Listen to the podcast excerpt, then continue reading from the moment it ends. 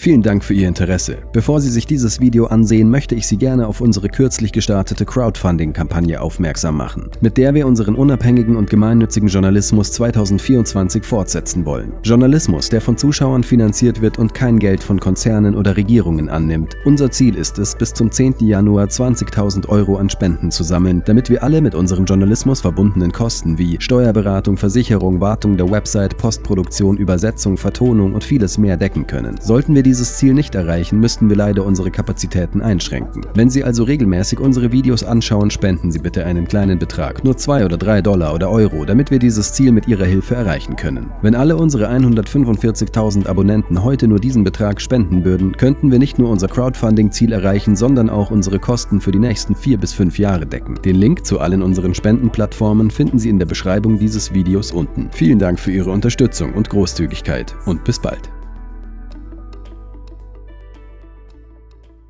Beginnen wir mit einem kurzen Überblick über die Geschichte des israelisch-palästinensischen Konflikts und die Entwicklung bis heute. Obviously, when you try to give a background story of a conflict, the question is always, where do you begin? Because depending on where you begin, it can be seen as a partisan issue. Bei dem Versuch, die Hintergründe eines Konflikts darzustellen, stellt sich natürlich immer die Frage, wo man anfangen soll. Denn je nachdem, wo man beginnt, erzeugt man eine gewisse Parteilichkeit. Ich beginne im Jahr 1948, als die einheimische Bevölkerung Palästinas etwa 1.300.000 Menschen zählte. Die, wie man sie damals nannte, zionistischen Siedler, also die Juden, die etwa ab Anfang des 20. Jahrhunderts nach Palästina kamen, umfassten circa 600.000 Menschen. Ab 1947 gab es einen unversöhnlichen Konflikt zwischen der einheimischen arabischen Bevölkerung und den zionistischen jüdischen Siedlern. Dieser Konflikt wurde dann in die Hände der neu gegründeten Vereinten Nationen übergeben, deren Aufgabe es war, eine Lösung, eine Beilegung des Konflikts zu finden. Hierbei war es nicht unbedingt wichtig, die höchsten Grundsätze der Gerechtigkeit anzuwenden, sondern zu ermitteln, was im Bereich des Machbaren lag und wie dies mit Grundsätzen der Gerechtigkeit verbunden werden konnte. Not necessarily applying the highest principles of justice, but trying to combine, as in most conflicts, principles of justice with practicality, what's possible.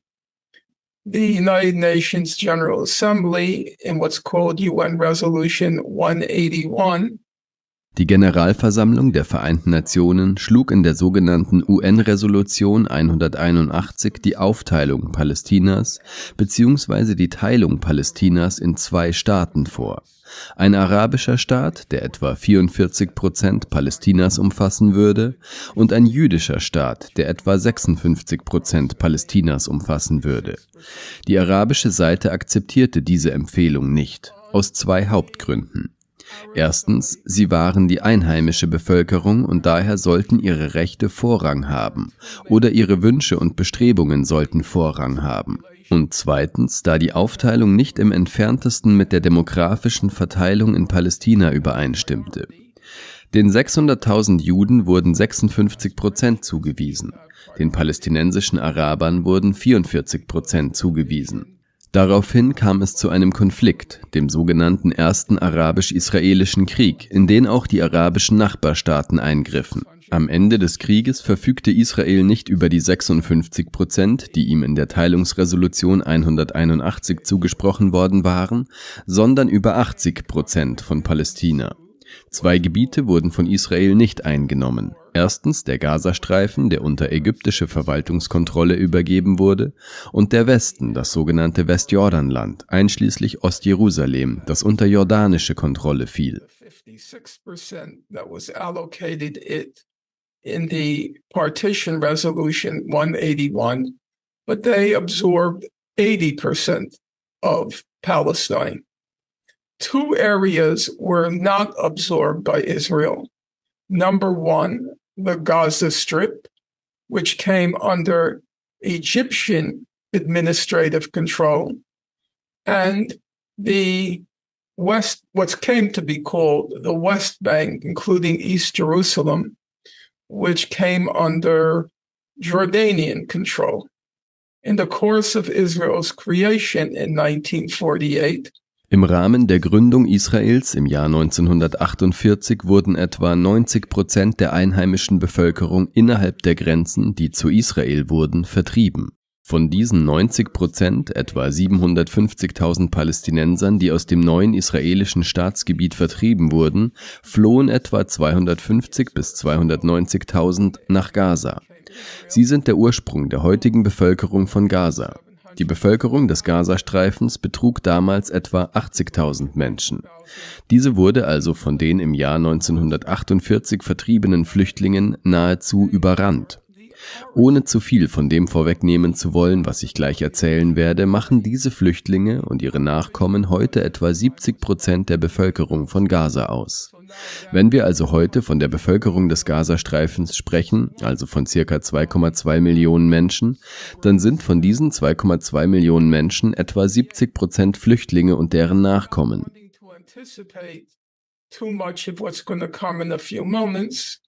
So those refugees and their descendants now constitute, now meaning today, they constitute approximately 70% of the population of Gaza. So when we hear today about the population of Gaza, roughly now 2.2 million people, of those 2.2 million people, approximately 70% constitute refugees and their descendants. Now, to go back to where we were in the very uh, condensed historical record, in 1967, there was another war between Israel and the neighboring Arab states. Um noch einmal auf den Punkt zurückzukommen, an dem wir uns in der Geschichte befinden. 1967 herrschte ein weiterer Krieg zwischen Israel und den benachbarten arabischen Staaten, und im Verlauf dieses Krieges geschahen zwei Dinge. Es handelte sich um die zweite, sozusagen große Vertreibung. Etwa 300.000 Palästinenser wurden aus den Gebieten vertrieben, die Israel nun erobert hatte. Und die Gebiete, die Israel nun eroberte, waren der Gazastreifen und das Westjordanland, einschließlich Ostjerusalem. Unter dem Strich war die Bevölkerung Palästinas im Jahr 1900 zu etwa 90 Prozent palästinensisch-arabisch. Im Jahr 1947 betrug die Bevölkerung etwa 1.300.000 palästinensische Araber und 600.000 Juden. Und 1947, vor dem populären Teilungsplan, besaßen die Israelis etwa 6 Prozent des Landes in Palästina. Der Teilungsbeschluss sprach dem neu gegründeten Staat Israel 56 Prozent von Palästina zu. Am Ende des Krieges von 1948 kontrollierte Israel 80 Prozent von Palästina. Nach dem Krieg im Juni 1967 kontrollierte Israel nun ganz Palästina. Ganz Palästina war somit unter israelische Kontrolle geraten. Da diese Gebiete im Laufe des Krieges von Israel erobert wurden, gehörten sie nach internationalem Recht, rechtlich betrachtet, nicht zum Staatsgebiet Israels. Sie wurden dem Völkerrecht nach als besetzte Gebiete bezeichnet. Und die Abkürzung, die sich schließlich durchsetzte, war OPT, Occupied Palestinian Territories, besetzte palästinensische Gebiete. the whole of Palestine had now come under Israeli control. Under international law, uh, because these territories were conquered by Israel in the course of the war, under international law, they weren't part of Israel as a legal fact. They constituted what under international law is called occupied territories. And the abbreviation that eventually came to be used was OPT, Occupied Palestinian Territories. In addition to the West Bank and Gaza, in the course of the 1967 war, Israel also occupied the Syrian Golan Heights and the Egyptian Sinai. Im Laufe des Krieges von 1967 besetzte Israel zusätzlich zum Westjordanland und Gaza auch die syrischen Golanhöhen und den ägyptischen Sinai. Erneut wurden die Vereinten Nationen vor die Frage gestellt, wie dieses scheinbar unlösbare Problem zu bewältigen sei, woraufhin sowohl in der Generalversammlung als auch später im Sicherheitsrat sehr langwierige Konsultationen stattfanden. By the Security Council Der vom Sicherheitsrat eingebrachte Vorschlag wurde in der wohl berühmtesten Resolution in der Geschichte der Vereinten Nationen verankert, der UN-Resolution 242. Der Kern der UN-Resolution 242 ist eindeutig. Sie basiert auf den Grundsätzen der Vereinten Nationen, dem Völkerrecht und den Prinzipien der UN-Charta. Das erste der Prinzipien, welche in der Präambel der UN-Resolution 242 dargelegt sind, lautet, es ist unzulässig, ein Gebiet durch Krieg zu erobern. Israel hat das Westjordanland, den Gazastreifen, den ägyptischen Sinai und die syrischen Golanhöhen im Laufe eines Krieges übernommen, weshalb Israel dem Völkerrecht und den UN-Grundsätzen zufolge keinen Anspruch auf diese Gebiete hat. Das war der erste Punkt der UN-Resolution 242. Gaza, uh, Egyptian Sinai, Syrian Golan Heights in the course of a war. And therefore, according to international law and UN principles, Israel had no title to those territories. That was the first prong of UN Resolution 242. The second prong was that Israel as a state had the right under the UN Charter to live at peace with its neighbors. And therefore, the Arab states, the neighboring Arab states, and any other parties to the conflict had a legal obligation to accept Israel as a state in the region. Die zweite Grundlage bestand darin, dass Israel als Staat gemäß der UN-Charta das Recht auf Frieden mit seinen Nachbarstaaten hat. Und deshalb sind die arabischen Nachbarstaaten und alle anderen Konfliktparteien rechtlich verpflichtet, Israel als Staat in der Region zu akzeptieren. Dies wurde als die Land für Frieden Lösung des Konflikts bezeichnet. Israel musste die Kontrolle über das Westjordanland und den Gazastreifen aufgeben. Ich spreche jetzt explizit von der palästinensisch-israelischen Dimension. Es gibt natürlich noch die ägyptische Dimension mit der Wüste Sinai und die syrische mit den Golanhöhen, welche ich aber jetzt beiseite lasse, denn wir sprechen über dieses Thema natürlich nicht im Lichte der jüngsten Ereignisse. Daher werde ich mich an dieser Stelle nur auf die palästinensisch-israelische Dimension des Konflikts konzentrieren.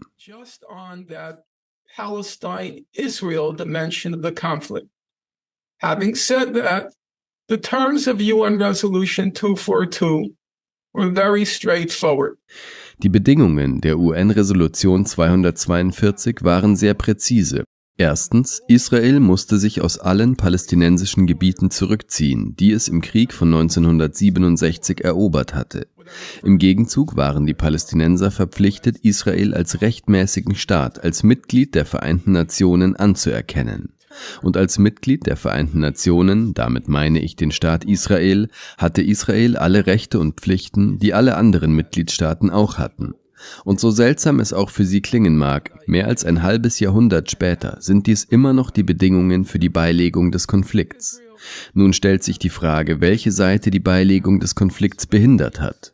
Es könnte die eine Seite sein, es könnte auch die andere Seite sein, und natürlich könnten es auch beide Seiten sein. And strange as it may sound to you, it's already more than 50 years later, a half century, it's more than a half century later. Those have remained the terms for settling the conflict. And now the question becomes which side has been the obstacle to that settlement of the conflict? It could be one side, it could be the other side, and of course, it could be both sides. On the Palestinian side, Auf palästinensischer Seite wurde die Führungsriege, welche die Palästinenser bald nach dem Krieg im Juni 1967 vertrat, als Palästinensische Befreiungsorganisation oder PLO bezeichnet. Sie wurde von einem Mann angeführt, der ihren Zuhörern vielleicht bekannt ist, nämlich Yassir Arafat. Ab Mitte der 1970er Jahre, also erneut über ein halbes Jahrhundert zurückliegend, akzeptierten die Palästinenser die Bedingungen der UN-Resolution 242. Diese Bedingungen habe ich Ihnen soeben dargelegt. Die Palästinenser akzeptierten diese Bedingungen des Rückzugs im Gegenzug für die volle Anerkennung. Israel tat dies nicht. Israel war nicht bereit, die Kontrolle über die Gebiete oder zumindest Teile der Gebiete, die es im Krieg von 1967 erobert hatte, aufzugeben. Ihre Haltung nach 1967 war die gleiche wie nach 1948. Sie erinnern sich an meine Anmerkung, dass die UN-Resolution 181 den Israelis 56 Prozent von Palästina zuwies.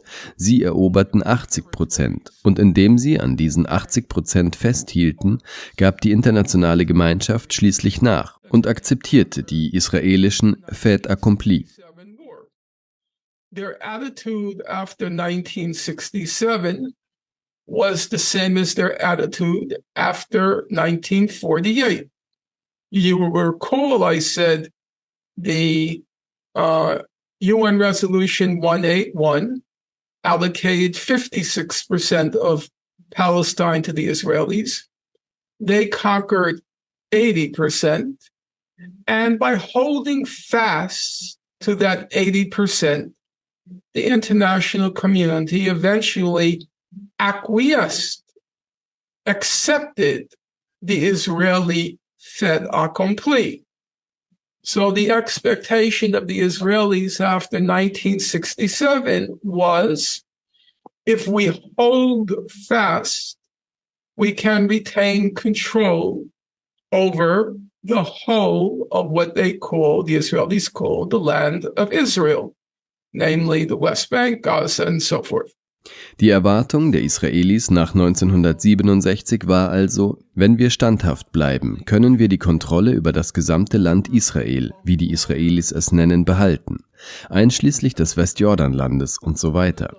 Israel war also entschlossen, die Kontrolle über einen großen Teil des Gebietes nicht aufzugeben, geschweige denn einen palästinensischen Staat anzuerkennen, der Seite an Seite mit ihm leben würde. Ab 1982 stand Israel vor einem sehr großen Problem, welches ein sehr guter israelischer Wissenschaftler, Avner Yaniv, als die palästinensische Friedensoffensive bezeichnete. Die PLO war nämlich entschlossen, mit Unterstützung der internationalen Gemeinschaft Anerkennung und Unterstützung zu gewinnen und schließlich Druck auf Israel auszuüben, die Bedingungen des Völkerrechts und der UN-Charta zu akzeptieren Angesichts des zunehmenden Drucks provozierte Israel die Palästinenser oder versuchte zumindest, die Palästinenser zu einem Krieg zu provozieren, dem sogenannten Libanonkrieg von 1982, der manchmal auch als erster Libanonkrieg bezeichnet wird. Israel faced with the escalating pressure on it, then provoked the Palestinians or attempted to provoke the Palestinians into a war, what was called the 1982 Lebanon War. Sometimes it's called the First Lebanon War. And at that point, the Palestinian leadership was headquartered mostly refugees. Zu diesem Zeitpunkt hatte die palästinensische Führungsriege, größtenteils Flüchtlinge, aber nicht nur, entschuldigen Sie bitte, ihr Hauptquartier im Libanon. Israel begann den Krieg und im Laufe des Krieges tötete Israel etwa 15.000 bis 20.000 Palästinenser und Libanesen, überwiegend Zivilisten. Für ihre Zuhörer ist es erwähnenswert, dass die israelische Todesrate 1982 viel höher war als bei den jüngsten israelischen Angriffen auf den Gazastreifen oder bei den jüngsten bewaffneten Konflikten Israels mit seinen Nachbarn. Nach dem Krieg von 1982 waren die Palästinenser besiegt. Im Laufe dieses Krieges wurden, wie gesagt, etwa 20.000 Palästinenser und Israelis getötet, überwiegend Zivilisten, woraufhin die PLO ins Exil nach Tunis übersiedelte. Zu diesem Zeitpunkt wurde den Palästinensern im besetzten Westjordanland und im Gazastreifen klar, dass im Außen nichts geschehen würde, um ihre Bestrebungen nach Staatlichkeit, Unabhängigkeit und Selbstbestimmung zu verwirklichen. Und so kam es 1987 zu einem zivilen Aufstand der Palästinenser in Gaza und im Westjordanland, der überwiegend gewaltfrei verlief. That nothing is going to happen externally in order to abet their aspirations to statehood, independence, self determination. And so in 1987, the Palestinians in Gaza and the West Bank went into civil revolt, overwhelmingly nonviolent. It was called, your listeners who are not old enough to remember, uh, it came to be called the First Intifada. I-N-T-I-F-A-D-A. Für Ihre Zuhörer, die noch nicht alt genug sind, um sich daran zu erinnern, wurde dieser Aufstand als die erste Intifada bezeichnet. Eine zivile, gewaltlose Revolte. Ich war zufällig während des Aufstandes dabei. Ich lebte in einem christlichen palästinensischen Dorf außerhalb Bethlehems namens Beit Zahur sowie in einem palästinensischen Flüchtlingslager beziehungsweise direkt gegenüber eines palästinensischen Flüchtlingslagers in Hebron, dem Fawa Camp. In der ersten Intifada wandte Israel ein enormes Maß an Gewalt an und erlitt auch hier eine Niederlage. Diese Niederlage erreichte ihren Höhepunkt im sogenannten Oslo-Abkommen. Ich glaube, Ihre Zuhörer haben jetzt die wichtigsten Daten und Zahlen erfahren. in what came to be called the Oslo Accord. So your listeners, I think at this point, have gotten the key uh, dates and numbers. They'll remember when conversation comes up, UN Resolution 181, That's 1947, UN Resolution 242. Wir alle erinnern uns, wenn das Thema zur Sprache kommt, an die UN-Resolution 181 im Jahr 1947, an die UN-Resolution 242 im Jahr 1967 und Sie werden sich nun an einen weiteren Begriff erinnern, der immer wieder auftaucht, nämlich das Oslo-Abkommen. Das Oslo-Abkommen wurde zwischen dem israelischen Premierminister Yitzhak Rabin und dem Vorsitzenden der PLO Yassir Arafat unterzeichnet und wurde von US-Präsident Bill Clinton präsidiert. Einige ihrer Zuhörer und Zuschauer werden sich an den sogenannten berühmten Händedruck auf dem Rasen des Weißen Hauses erinnern, als Präsident Clinton von den israelischen und palästinensischen Führern flankiert wurde. Das Osloer Abkommen war im Grunde ein schriftliches Abkommen, aber es gibt auch eine politische Realität. Den Palästinensern wurde im Ergebnis dieses Abkommens kein Staat oder auch nur das Recht auf einen Staat gewährt. Was ihnen gewährt wurde, war eine fünfjährige Übergangszeit, welche den Höhepunkt im Jahr 1999 erreichte, in deren Verlauf eine Regelung ausgearbeitet werden sollte. Und im Gegenzug erkannten die Palästinenser Israel uneingeschränkt an. And in return, the Palestinians gave Israel that full recognition. So, as your listeners by now will, I think, gather, the Palestinian responsibility under UN Resolution 242 was fulfilled to allow Palestinians to exercise their right of self determination and statehood in the 20% of Palestine that remained, namely the West Bank, including East Jerusalem and Gaza. Wie Ihre Zuhörer inzwischen wohl wissen, wurde die palästinensische Verantwortung gemäß UN-Resolution 242 dahingehend erfolgt, dass die Palästinenser ihr Recht auf Selbstbestimmung und Eigenstaatlichkeit in den verbleibenden 20 Prozent Palästinas, das heißt im Westjordanland einschließlich Ostjerusalem und im Gazastreifen, ausüben durften. Diese haben die Palästinenser in Oslo nicht erhalten. In der Tat haben sie vom Oslo-Abkommen nichts erhalten. Sie haben sogar das Gegenteil erlebt. Denn im Laufe der Jahre ab 1993 begann Israel Gebiete im Westjordanland zu annektieren, indem es einen anderen Terminus schuf, der ihre Zuhörer jetzt aufhorchen lassen wird, nämlich jüdische Siedlungen im Westjordanland zu schaffen.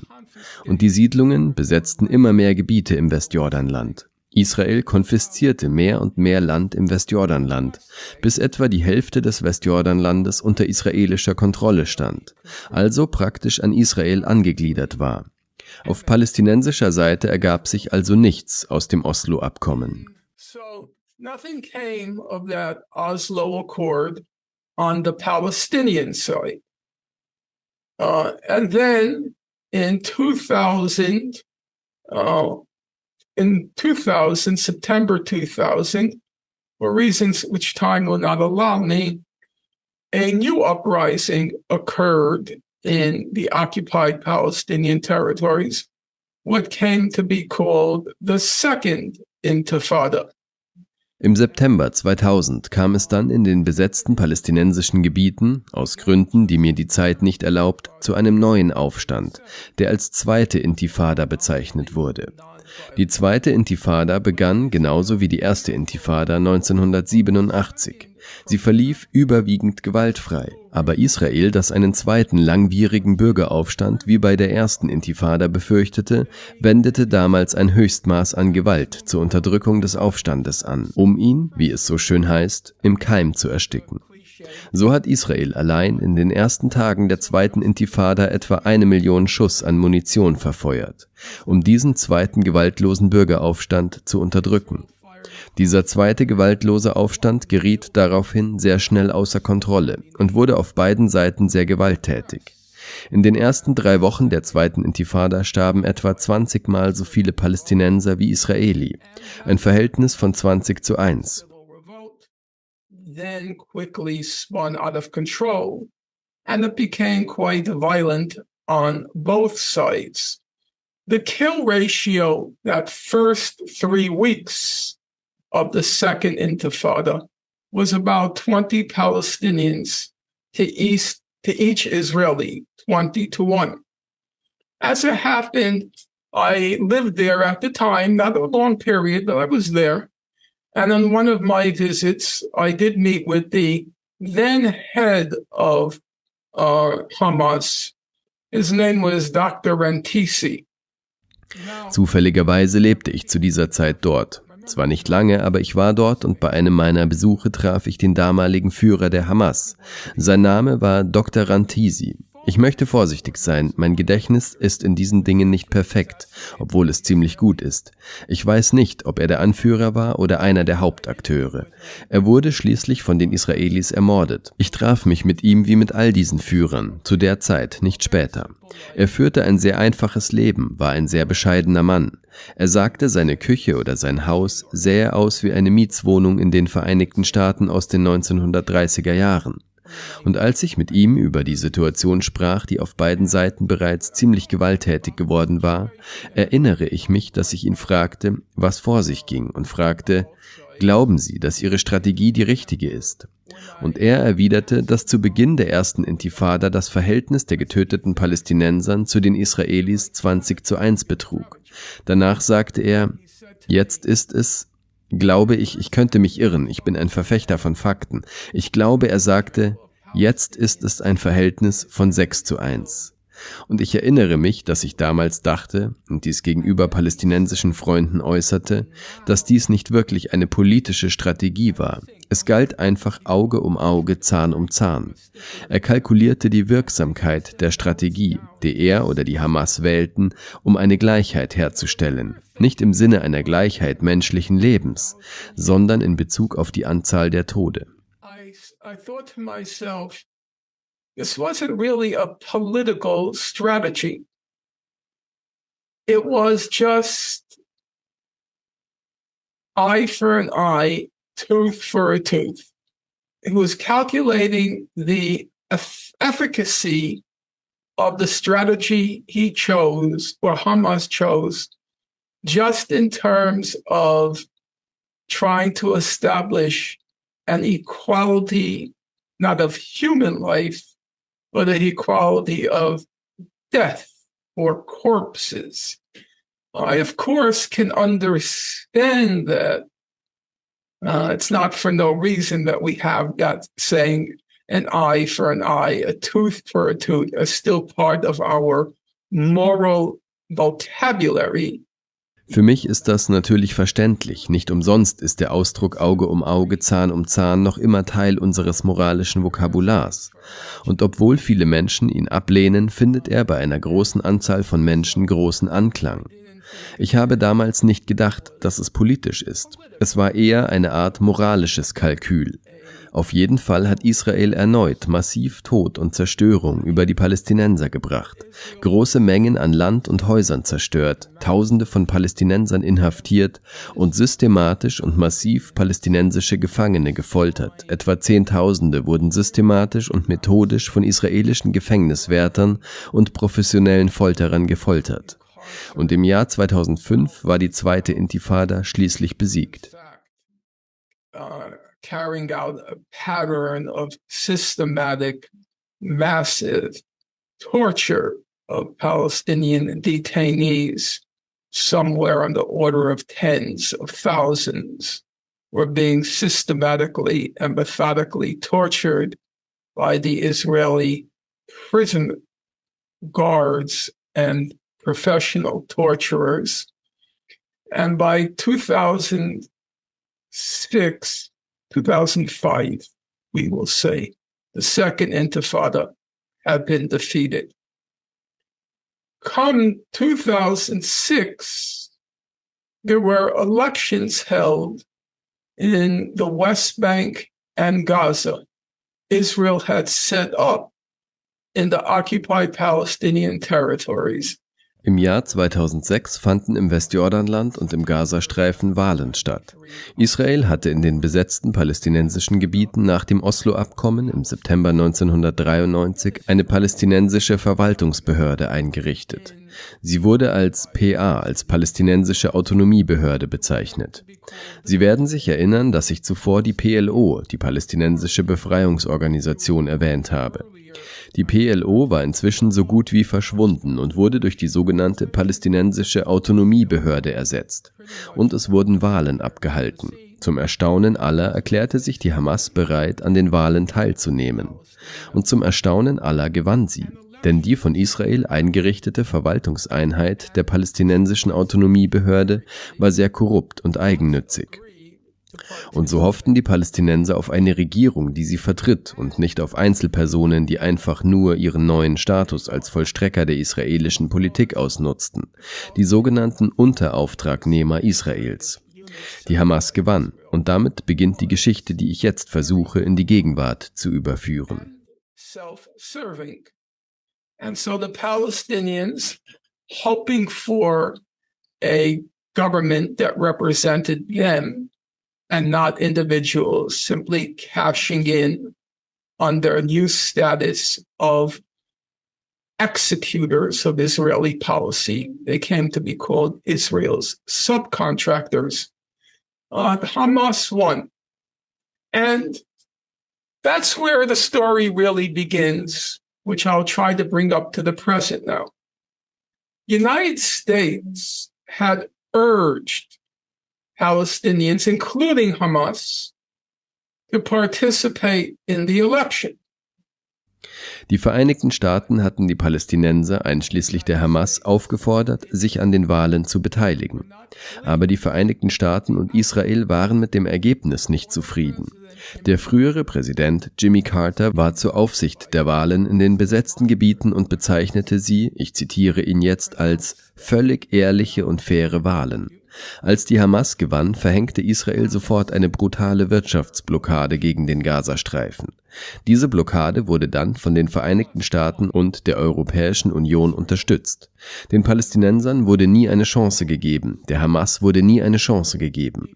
In dem Moment, in dem die Ergebnisse vorlagen, wurden die Daumenschrauben angezogen in der Erwartung, dass die Palästinenser wussten, dass diese nicht gelockert werden würden, bevor sie die Hamas nicht beseitigt und die palästinensische Autonomiebehörde wieder eingesetzt hätten, unter der Kontrolle der von den Vereinigten Staaten bevorzugten Behörden, beziehungsweise der von den Vereinigten Staaten bevorzugten Personen.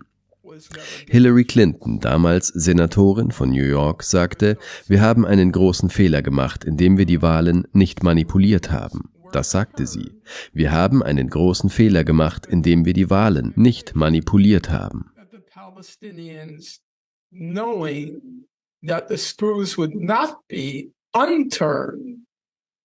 Until they disposed of Hamas and reinstated the Palestinian Authority under the control of the preferred authorities of the United States or the preferred figures of the United States. In fact, Hillary Clinton, at the time, she was the senator from New York. She said, We made a big mistake by not rigging the election. That's what she said. We made a big mistake by not rigging the election. Wow. So, so the Palestinians were now faced with a brutal blockade. Gaza Die Palästinenser sind derzeit mit einer brutalen Blockade konfrontiert. Der Gazastreifen ist fünf Meilen breit und 25 Meilen lang. Zumindest war er das bis heute, denn es sieht so aus, als würde er erneut halbiert werden. Aber dazu werde ich gleich kommen. Was bedeutet 5 Meilen mal 25 Meilen? Ich werde Ihnen einfach mein persönliches Bild von der Bedeutung dieses Begriffes vermitteln. Ich jogge jeden Morgen fünf Meilen an der Küste von Coney Island entlang. Das ist also die Strecke, die ein Mensch, der auf die 70 zugeht, morgens am Strand joggt. Wie lang ist der Gazastreifen? Er ist weniger als ein Marathon. Ein Marathon ist 26,2 Meilen lang und Gaza ist etwa so lang wie ein Marathon, nur noch ein bisschen kürzer. Und in diesem Gebiet leben 2,1 Millionen Menschen oder 2,2 mehr oder weniger. Damit gehört Gaza zu den am dichtesten besiedelten Orten auf Gottes Erde. Er ist dichter besiedelt als Tokio. uh, Gaza, just a little less. Uh, and in that territory, there are 2.1 million people, or 2.2. You know, There's some give or take on the actual number. Uh, that makes Gaza among the most densely populated places on God's earth. It's more populated than uh, Tokyo. I don't want to anticipate too much Yeah. now Israel is, says it's going to take control of the northern half of Gaza, which means among the most densely populated places on God's earth. Ich möchte nicht zu viel vorwegnehmen, aber Israel erklärt inzwischen, dass es die Kontrolle über die nördliche Hälfte des Gazastreifens übernehmen wird. Das bedeutet, dass einer der am dichtesten besiedelten Orte auf Gottes Erde nach dem derzeitigen Blutvergießen nun doppelt so dicht besiedelt sein wird. Und seit 20 Jahren darf niemand, niemand mit den seltensten Ausnahmen hinein und niemand hinaus. Die meisten der Palästinenser, die durch die Tore des Gazastreifens gestürmt sind, haben den Gazastreifen zum ersten Mal überhaupt verlassen. Und sie sind in ihren Zwanzigern. Sie hatten noch nie etwas von der Außenwelt gesehen, außer im Internet. Sie waren 20 Jahre lang in diesem Gebiet eingesperrt. Das ist keine Übertreibung. Ich übertreibe nicht. Etwa die Hälfte des Gazastreifens, die Hälfte der Bevölkerung war in den letzten 20 Jahren arbeitslos. Dieser Prozentsatz steigt auf 60 Prozent, wenn man die Jugend mit in Betracht zieht. They had been confined to this space for 20 years. That's not hyperbole. That's not exaggeration. About half of Gaza, half the population, for the past 20 years has been unemployed. That figure or that percentage rises to 60% um, when you look at the youth. So now your audience should ponder here is a population where a large part has been left for 20 years to just pace back and forth in an area that's among the densest most densely populated in the world with nothing whatsoever else to look forward to. That's a fact. Ihre Zuhörer sollten also ins Nachdenken kommen. Wir sprechen von einer Bevölkerung, von der ein großer Teil seit 20 Jahren in einem Gebiet, das zu den am dichtesten besiedelten der Welt zählt, einfach nur auf und ab geht, ohne dass sie irgendetwas anderes vom Leben zu erwarten hätte. Das ist eine Tatsache. Du stehst jeden Morgen auf, es gibt keine Arbeit, du kannst nirgendwo hingehen. Du kannst nicht einmal dein Glück als Auswanderer versuchen. Sieh zu, was passiert. Komm in die Vereinigten Staaten, komm nach Frankreich. Nein, man kann nicht weg. Deshalb hat David Cameron, der ehemalige konservative britische Premierminister, den Gazastreifen als Freiluftgefängnis bezeichnet. Baruch Kimmerling, ein angesehener israelischer Soziologe an der Hebrew University, beschrieb Gaza als das größte Konzentrationslager der Welt. Das größte Konzentrationslager aller Zeiten.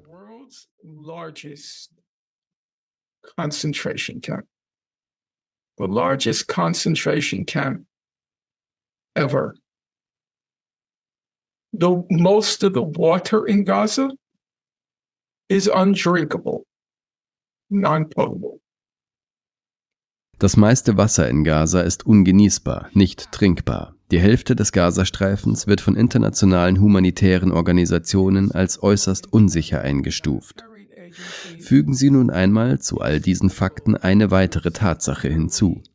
Jeder Hörer sollte sich daran erinnern, da Israel nun dabei ist, nach eigener Aussage alles menschliche Leben oder atmende Leben im nördlichen Sektor des Gazastreifens auszulöschen, dass die Hälfte der Bevölkerung des Gazastreifens Kinder sind. Die Hälfte des Gazastreifens sind Kinder. Sie können sich die aufgestaute Wut, den aufgestauten Zorn darüber vorstellen, dass sie in das größte Konzentrationslager aller Zeiten hineingeboren wurden und darin gefangen sind. Und dann, nach 20 Jahren, kommt der Moment, an dem sie sich rächen können, am 7. Oktober. Aber das ist immer noch nicht das ganze Bild. So grauenhaft diese Darstellung auch ist, sie kratzt nicht einmal ansatzweise an der Oberfläche der Realität. Denn in regelmäßigen Abständen verübt Israel diese Hightech-Massaker in Gaza. Und dabei werden sehr viele Zivilisten getötet. Bei der Operation Gegossenes Blei, die vom 26. Dezember 2008 bis zum 17. Januar 2009 andauerte, wurden etwa 1400 Palästinenser getötet, darunter 350 Kinder und 6000 Häuser zerstört, dem Erdboden gleichgemacht und in Schutt und Asche gelegt. Das war die Operation Gegossenes Blei. Ich werde eine große Anzahl anderer Operationen auslassen, weil die Zeit es nicht zulässt. Ich möchte nur anmerken, dass ich mich beim besten Willen nicht einmal an die Namen der Hälfte dieser mörderischen Hightech-Zerstörungen in Gaza erinnern kann. On October 27, excuse me, October 7. But that's still not the full picture. In fact, as ghastly as that picture is, it doesn't even begin to touch the surface of the reality. Because periodically, Israel launches these high tech massacres on Gaza.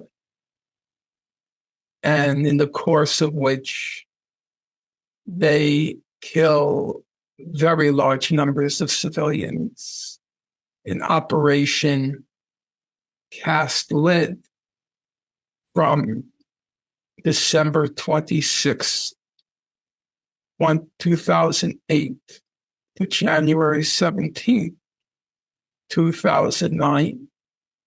They killed about 1,300, 1,400 Palestinians, 350 of them children, and demolished, leveled, flattened 6,000 homes. Uh, then that was called Operation Cast Lead. I'll skip a large number of other operations because time doesn't allow it. I will only say that try as I may, I can never remember the names of even half those murderous high tech destructions visited on Gaza. What Amnesty International called, it's not my title, bear in mind, after Operation Cast Lead, they issued a mammoth report titled 22 Days of Death and Destruction. wie es Amnesty International bezeichnet, und das ist nicht der Titel, den ich wählen würde. Nach der Operation Gegossenes Blei veröffentlichten sie einen Mammutbericht mit dem Titel 22 Days of Death and Destruction, 22 Tage Tod und Zerstörung. Im Jahr 2014, im Juli, August 2014, startete Israel die Operation Protective Edge. Im Verlauf der Operation Protective Edge wurden etwa 550 palästinensische Kinder getötet. 18.000 Häuser wurden zerstört. Der Leiter des Internationalen Komitees des Roten Kreuzes, Peter Maurer ist sein Name, für diejenigen unter Ihnen, die meine Aussagen nachprüfen wollen. Vom IKRK, das Internationale Komitee des Roten Kreuzes, Peter Maurer. Er war nach der Operation Protective Edge, wie die Israelis sie nannten, in Gaza und sagte, in meinem ganzen Leben habe ich noch nie eine Zerstörung von solchem Ausmaß gesehen, wie ich sie jetzt in Gaza beobachtet habe. Das ist eine bedeutende Aussage, genauso wie Baruch Kimmerling, der den Gazastreifen als das größte Konzentrationslager aller Zeiten bezeichnete, was eine schockierende Aussage ist, aber von einem sehr verantwortungsvollen Soziologen stammt. Peter Maurer, der das Ausmaß der Zerstörung als das größte bisher Gesehene beschreibt. Bedenken Sie, dass es die Aufgabe des Präsidenten des IKRK ist, Kriegsgebiete zu besuchen. Er muss also sehr viele besucht haben. Und er sagte, er habe noch nie ein solches Ausmaß an Zerstörung wie in Gaza gesehen. Peter Moore describing the destruction as the most, the magnitude of the destruction. Remember, the job of the president of the ICR is to visit war zones. So he must have visited an awful lot. And he said he had never seen the magnitude of destruction in Gaza. Which means, and here for the first time, for the first time in everything I just told you, I'm happy to present the documentation for every word I said. I wrote a book called Gaza, an inquest into its martyrdom. Das heißt, mit all den Aussagen, die ich gerade gemacht habe, freue ich mich, einen Beleg vorweisen zu können darüber, dass ich jedes Wort, das ich gesagt habe, in einem Buch mit dem Titel Gaza, An Inquest into its Martyrdom niedergeschrieben habe, welchem niemand je den Mangel an umfangreichen Nachweisen vorgeworfen hat. Ich habe Tausende und Abertausende von Seiten an Menschenrechtsberichten durchgelesen. Ich begann 1982, inzwischen sind 40 Jahre vergangen. Und ich sage dies nicht mit Stolz, sondern mit einer gewissen Verlegenheit. Denn das ist alles, was ich in meinem Leben getan habe, zu dokumentieren, was dort geschehen ist. Ich bin also ziemlich sicher, dass jede Behauptung, die ich gerade aufgestellt habe, nicht nur eine Quelle, sondern durch eine Vielzahl von Quellen belegt werden kann. Can be documented not by one source, but by voluminous sources. With that as a side note, let me get to my one point of speculation. Every one of those youths who crashed through the gates of Gaza, I would bet every dollar I own, every dollar that everyone, because they knew they weren't going to come back, there was nowhere to hide in Israel. Even if they managed to escape, they were going to be tracked down. They knew that. They knew it was going to be their last day on God's earth. Lassen Sie mich nebenbei jedoch meinen einzigen Punkt der Spekulation erwähnen. Ich würde um jeden Dollar wetten, den ich besitze, um jeden Dollar, dass all diese Jugendlichen, die durch die Tore des Gazastreifens gestürmt sind, wussten, dass sie nicht zurückkehren würden, dass sie sich irgendwo in Israel verstecken konnten, dass sie aufgespürt werden würden, selbst wenn es ihnen gelingen würde zu entkommen. Sie wussten das. Sie wussten, dass dies ihr letzter Tag auf Gottes Erde sein würde. Und in der Nacht, bevor sie den Gazastreifen verließen, küsste wohl jeder von ihnen seine Mutter zum Abschied, küsste seinen Vater zum Abschied, und in ihrem Inneren schworen sie, nicht nur das Leben voller Elend, Angst und Qualen zu rächen, das sie vom Tag ihrer Geburt an erlebten, weil sie in dieses Konzentrationslager hineingeboren wurden, sondern sie schworen auch, den Tod ihres Bruders, ihrer Schwester, ihrer Nichte, ihres Neffen zu rächen, all die Menschen, Menschen, die umgekommen sind, deren Körper während der israelischen Operationen, wie sie es gerne nennen, in Gaza verbrannt, verstümmelt und vernichtet wurden. Their niece, their nephew, all those persons who perished, whose bodies were incinerated, mangled, and destroyed during Israel's operations, as they like to call it, in Gaza. So, and this is where I'll leave off. Am I shocked by what happened on October 7th? I cannot say I was. I cannot. I was shocked by the ingenuity displayed by the people of Gaza. Also, und damit komme ich zum Schluss. Bin ich schockiert über das, was am 7. Oktober passiert ist? Ich kann nicht sagen, dass ich es war. Ich kann es nicht. Ich war schockiert über den Einfallsreichtum der Menschen in Gaza. Gaza war wahrscheinlich der am besten überwachte Ort der Welt. Israel hat ein sehr ausgeklügeltes Sicherheitssystem, nicht nur extern, sondern auch intern. Im Gazastreifen gibt es viele Kollaborateure Israels, sehr viele. Und dass die Menschen in Gaza dem entkommen sind, ist ziemlich beeindruckend. Die Israelis sind fassungslos. Wie konnte das passieren? Dieser Teil hat mich also überrascht. Aber auch wenn ich überrascht war, will ich nicht behaupten, dass ich eine Art Hellseher bin. Ich war über das Ausmaß an Todesfällen überrascht. Ja, mit Sicherheit. War ich im Nachhinein überrascht über die Rache, die diesen Morden zugrunde lag? Nein, das kann ich nicht sagen.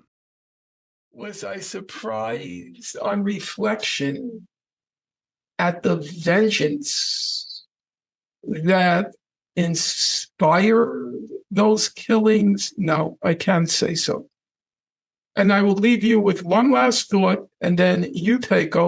Ich möchte Ihnen noch einen letzten Gedanken mit auf den Weg geben und dann übernehmen Sie, denn ich habe mehr Zeit in Anspruch genommen, als man vielleicht großzügig nennen könnte. Ich hoffe, dass Ihr Programm eine große Reichweite hat und wir die Möglichkeit haben, diese Dinge zu diskutieren. Und lassen Sie mich Ihnen etwas Persönliches mitteilen, das ich noch niemandem gesagt habe. Dies war eine sehr schwierige Woche für mich. Ich bin gut darin, Fakten zusammenzutragen. Ich kann sie gut in eine logische, kohärente Reihenfolge bringen. Ich kann nicht sagen, dass ich das beste moralische Urteilsvermögen habe.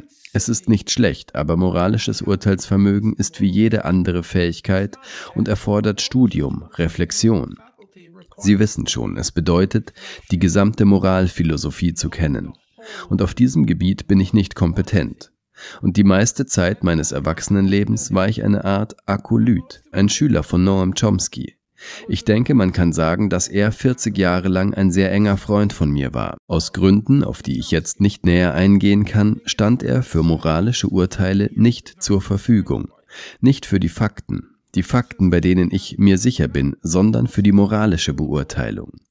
Wie kann man sich, wenn man das so sagen kann, angesichts der Ereignisse des 7. Oktobers moralisch positionieren?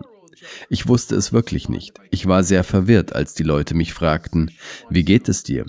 Ich würde sagen, naja, körperlich bin ich sehr müde, aber moralisch bin ich noch viel erschöpfter. Ich habe damit zu kämpfen. When people ask me, how are you doing? I would say, well, physically, I'm very tired, but morally, I'm much more tired. I'm struggling with it. So I went back to American history. I went back to American history. I wanted to see what was, just briefly for your listeners, because I don't know how uh, Ameri- whether it's an American audience or an international audience. So in the American context, we had slave revolts. And the slave revolts were quite bloody. Also habe ich mich wieder mit amerikanischer Geschichte beschäftigt. Ich wollte, nur kurz für Ihre Zuhörer, denn ich weiß nicht, ob es sich um ein amerikanisches oder ein internationales Publikum handelt, aber im amerikanischen Kontext gibt es Sklavenrevolte. Und diese Sklavenrevolten waren ziemlich brutal. Der bekannteste oder größte Sklavenaufstand in den USA war zum Beispiel der von Nat Turner im Jahr 1831, der Nat Turner Aufstand. Nat Turner war ein Schwarzer und ein religiöser Fanatiker. Er war ein Eiferer. Er war davon überzeugt, dass diese Rebellion von Gott gewollt war und dass alle seine Handlungen von Gott sanktioniert, gebilligt wurden. Er gab seinen Verbündeten den Befehl, alle weißen Menschen zu töten. Tötet alle weißen Menschen, die sich euch in den Weg stellen. Und es wurden viele getötet. Zahlreiche weiße Menschen wurden getötet. Nach heutiger Terminologie nennen wir sie Unschuldige, die getötet wurden. Ich wollte wissen, wie die Abolitionisten, die Gegner der Sklaverei, über Nat Turner geurteilt haben, wie scharf sie ihn beurteilt haben. Deshalb ging ich dem nach. Einer der größten Abolitionisten, ein weißer Mann, war William Lloyd Garrison. Er war der Herausgeber einer Zeitung namens The Liberator, und ich habe nachgelesen, was er geschrieben hatte. Ich muss Ihnen sagen, es war sehr tröstlich für mich, denn er tat, was ich nach Gaza tat. Erstens schrieb er, ich habe es euch gesagt, wir haben euch gewarnt und gewarnt und gewarnt und gewarnt. Wir, die Abolitionisten. Dies wird geschehen. Zweitens prangerte er all die Heuchler an, die frommen, selbstgerechten Heuchler, die die Ereignisse um den Aufstand von Nat Turner verurteilten. Und ich hoffe, Ihr Publikum hört aufmerksam zu. Drittens, obwohl er die Ereignisse während des Turner-Aufstandes als schrecklich bezeichnete, verurteilte er den Sklavenaufstand nicht ein einziges Mal. Das tat er nicht. Er verurteilte ihn nicht. Ich habe auf meinem Substack, auf meinem Twitter-Account die vollständige Erklärung von William Lloyd Garrison gepostet. Er verurteilte ihn nicht, und der Nat Turner Aufstand, den ich soeben sehr treffend beschrieben habe, nimmt heute einen Ehrenplatz in der amerikanischen Geschichte ein. William Lloyd Garrison ist eine verehrte Figur. Es gab einige. Im Grunde waren es William Lloyd Garrison, Charles Schumer, Freddie Stevens und Garrett Smith. Aber er war einer der angesehensten Vertreter der abolitionistischen Bewegung zur Abschaffung der Sklaverei. He never once condemned the slave revolt. He did not. He did not. I posted on my Substack.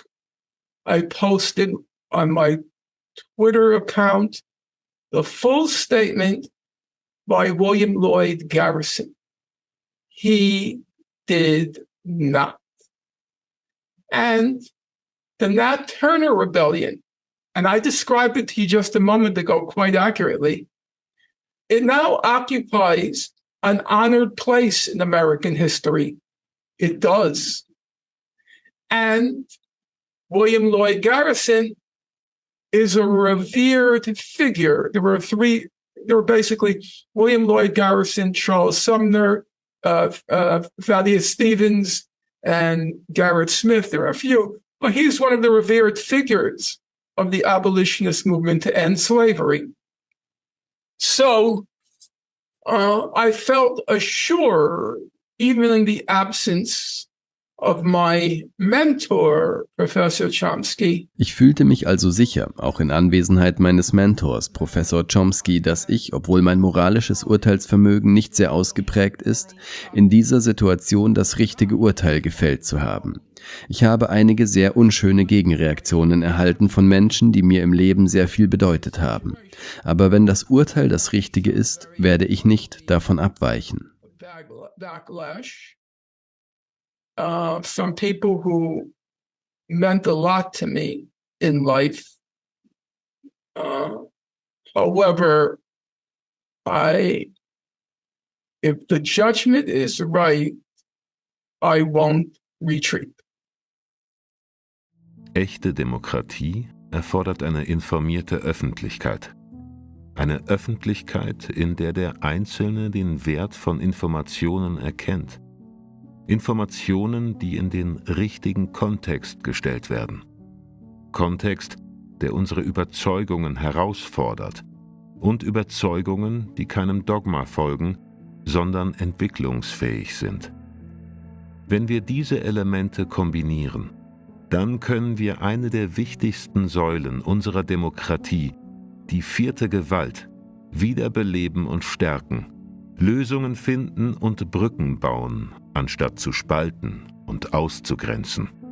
Das ist unsere Vision als unabhängiges und gemeinnütziges Medienportal. Um sicherzustellen, dass wir auch unabhängig bleiben und diese Vision nicht gefährden, bleiben wir werbefrei und nehmen auch keine Gelder von Konzernen oder Regierungen an. Unser Journalismus ist ausschließlich auf Sie, die Öffentlichkeit, angewiesen, um als Medium weiter existieren zu können. Gesellschaftlicher Wandel lebt von Partizipation. Werden Sie Teil der Veränderung. Wenn jeder unserer Abonnenten nur drei bis fünf Euro monatlich spendet, dann können wir gemeinsam ein Netzwerk schaffen, das einen sehr wertvollen Beitrag zur Meinungsbildung etabliert. Viele kleine Beiträge schaffen etwas Großes.